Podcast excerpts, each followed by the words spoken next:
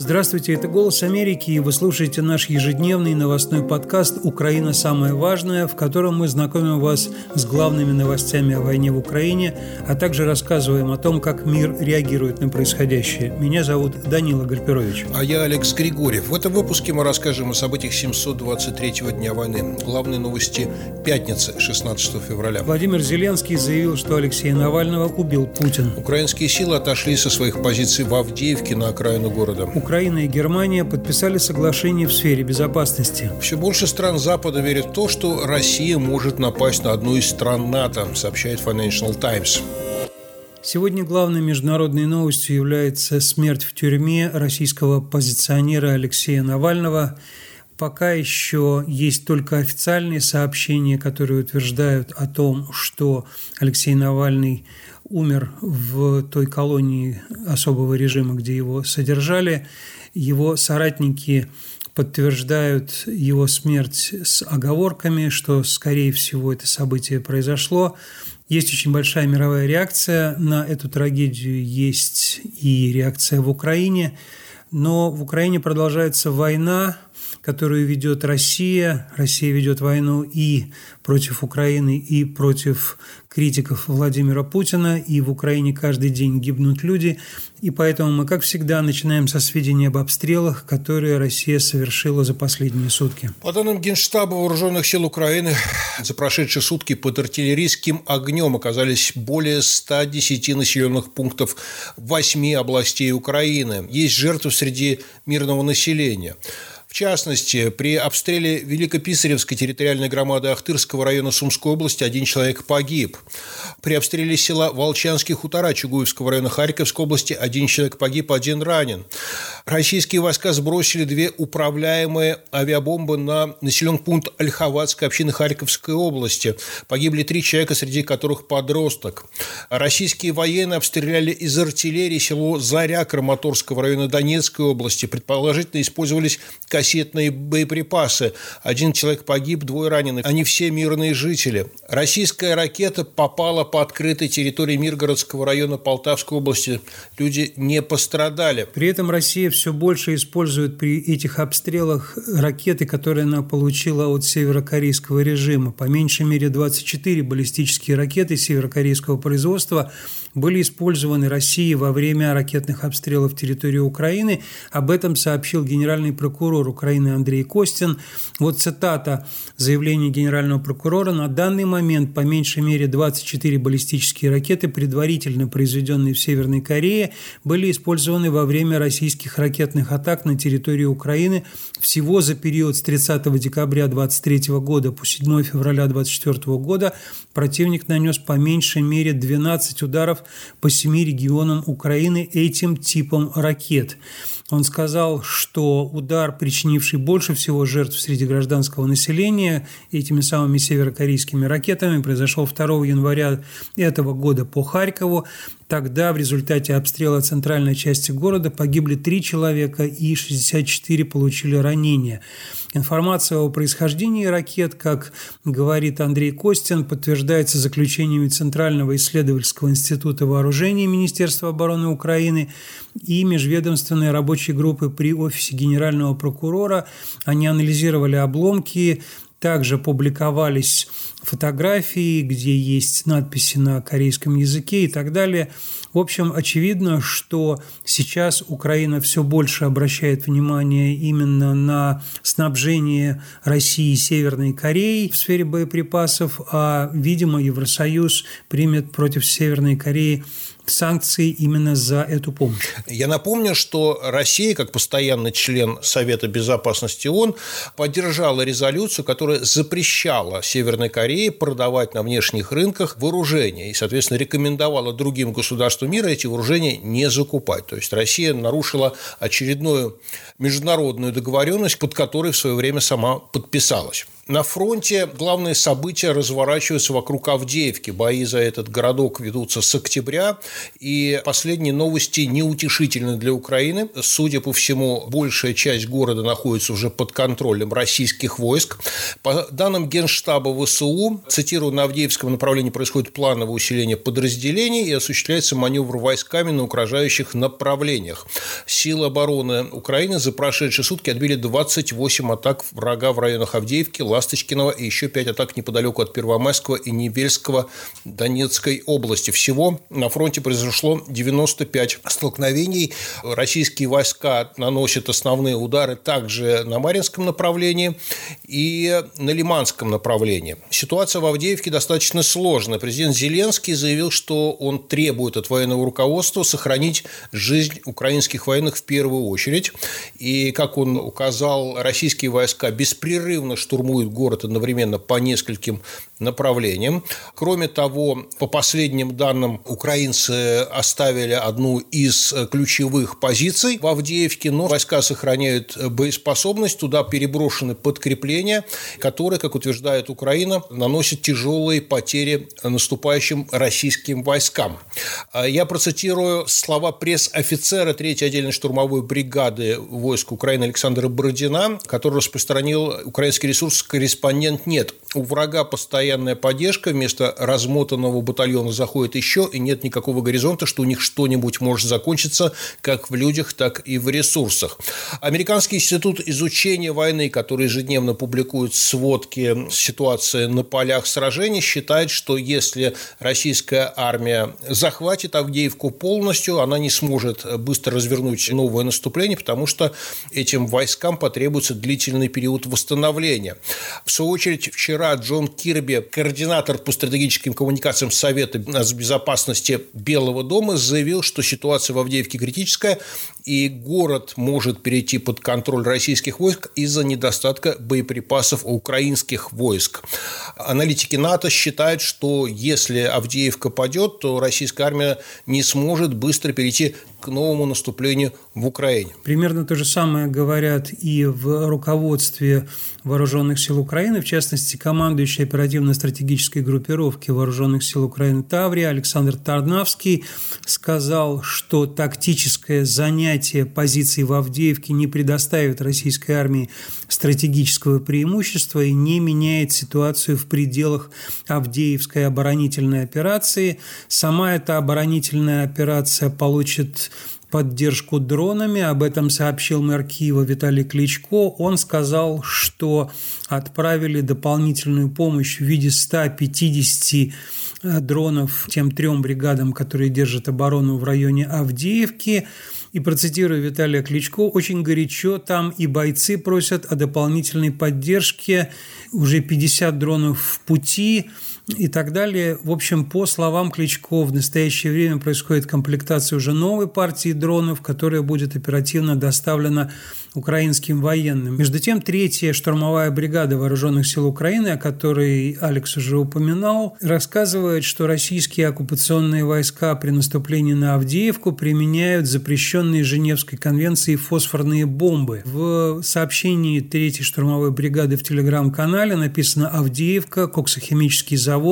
Оккупанты применяют фосфорные снаряды, от которых происходит возгорание цистерн с мазутом. Ядовитый смог распространяется по всей территории завода по 60 авиационных бомб днем и ночью, вражеские обстрелы из артиллерии и реактивных систем залпового огня, непрерывные штурмы на бронированной технике и нашествие пехоты противника. В общем, говорилось о том, что Россия в Авдеевке предпринимала так называемые мясные штурмы. Я напомню, что третья штурмовая бригада – это подразделение украинской армии, которое почти год простояло на Бахмутском направлении, то есть они знают технику российских атак, они могут о них говорить с уверенностью, ну и бойцы этой штурмовой бригады говорят, что подразделение продолжает достойно противостоять противнику, ведет оборонную наносят врагу рекордные потери. В Киеве также сообщили, что состоялся очередной возврат тел погибших украинских военных на территории Украины, как они называют это, очередное репатриационное мероприятие, по результатам которого в Украину возвращены 58 погибших защитников Украины. Это сообщил Координационный штаб по вопросам обращения с военнопленными. Они поблагодарили Международный Красный Крест за содействие возвращении тел погибших и, собственно, очень многие ведомства в Украине этим занимаются. Это Объединенный центр при Службе безопасности Украины, МВД Украины, по чрезвычайным ситуациям ведомства Украины и так далее. И тела наших защитников, как указано в сообщении Координационного штаба, после идентификации будут переданы родным для достойного захоронения. Мы переходим к основной политической новости дня. Это смерть политика Алексея Навального в российской тюрьме. И вот как это комментируют украинские лидеры. Президент Украины Владимир Зеленский заявил, что Алексей Навальный был убит Путиным. Его процитировало агентство РБК «Украина».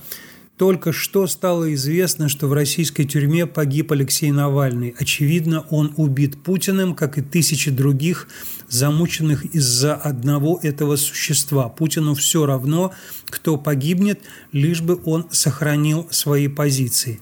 Таким образом, несмотря на противоречивое отношение к Алексею Навальному в Украине и так далее, Владимир Зеленский отдал дань этому оппозиционному политику в России, и также он прямо назвал человека, которого он считает ответственным за смерть оппозиционера. Ну, а министр иностранных дел Украины Дмитрий Кулеба написал в социальной сети X в прошлом Твиттер – Цитирую Политковская, Литвиненко, Магнитский, Немцов, Навальный – это лишь некоторые из самых известных имен в длинном списке критиков, убитых Путиным. После каждого убийства возникало возмущение, но Путина, в конце концов, это сошло с рук, и мировые лидеры снова пожимали ему руку. Это побудило его продолжать убивать людей.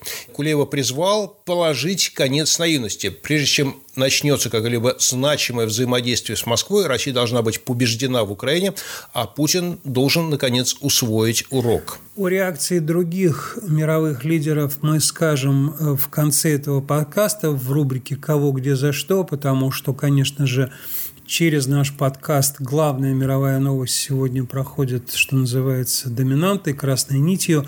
Ну а сейчас мы продолжим про европейские в основном новости, потому что в Европе сейчас происходит Мюнхенская конференция по безопасности. Туда же отправился Владимир Зеленский. И одно из первых событий, которое произошло во время его поездки во Францию и Германию, это подписание в Германии с канцлером этой страны Олафом Шольцем двустороннее соглашение в сфере безопасности. И сегодня Шольц повторил слова, которые говорят сейчас по-прежнему в Европе так долго, сколько потребуется имеется в виду поддержка Украины, Владимир Зеленский и я подписали сегодня соглашение о наших долгосрочных обязательствах в области безопасности «Исторический шаг». Германия продолжит поддерживать Украину в борьбе с российской агрессивной войной. Также сообщается, что и Эммануэль Макрон, с которым Зеленский встретится позже подпишет с э, Украиной двустороннее соглашение в сфере безопасности, мы об этом говорили. Есть также подробности о германской военной помощи в текущем году. Как сказал Шольц на пресс-конференции в Берлине, Германия предоставит Украине военную помощь на сумму более 7 миллиардов евро. Из них в самом ближайшем будущем будет подготовлен пакет помощи на более миллиарда евро – куда войдет довольно много всего. 36 бронированных колесных гаубиц из промышленных запасов, довольно много боеприпасов, 120 тысяч, две системы Skynex и ракеты для RST. И Шольц также сказал, что подписанное соглашение о сотрудничестве в военной сфере устанавливает, что Германия будет и дальше поддерживать Украину, которая обороняется против российской агрессии. Также Шольц обратился с просьбой к американскому конгрессу о принятии тех решений, которые сейчас нужны Украине, чтобы обеспечить финансовую и военную поддержку. В свою очередь, министр обороны Германии Борис Писториус также назвал соглашение Германии с Украиной историческим. По его словам, впервые в своей истории Федеративная Республика выступает в роли государства-гаранта. Сегодняшнее подписание является явным признаком того, что Германия выполняет свои возросшие обязательства в области политики безопасности в Европе.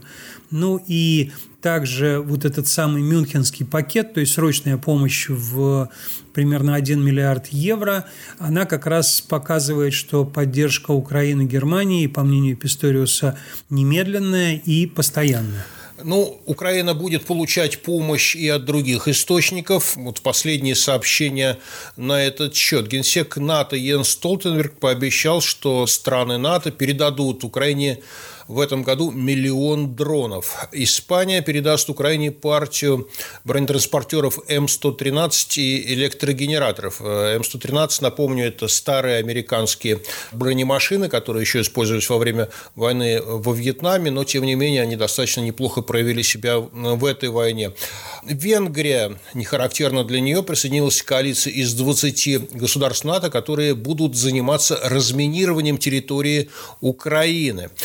Министерство Министерство по вопросам реинтеграции временно оккупированных территорий Украины и Международная организация по миграции подписали соглашение, согласно которому Германия профинансирует строительство до 2000 квартир для примерно 6 тысяч человек. Это восстановление жилья, разрушенного России на территории Украины. Мы ничего не можем сказать о том, что будут делать Соединенные Штаты, потому что Палата представителей Конгресса, напомню, ушла на каникулы, которые завершатся состояться 28 февраля, и, соответственно, когда Конгресс вернется к работе, тогда, возможно, и последуют какие-либо решения на этот счет.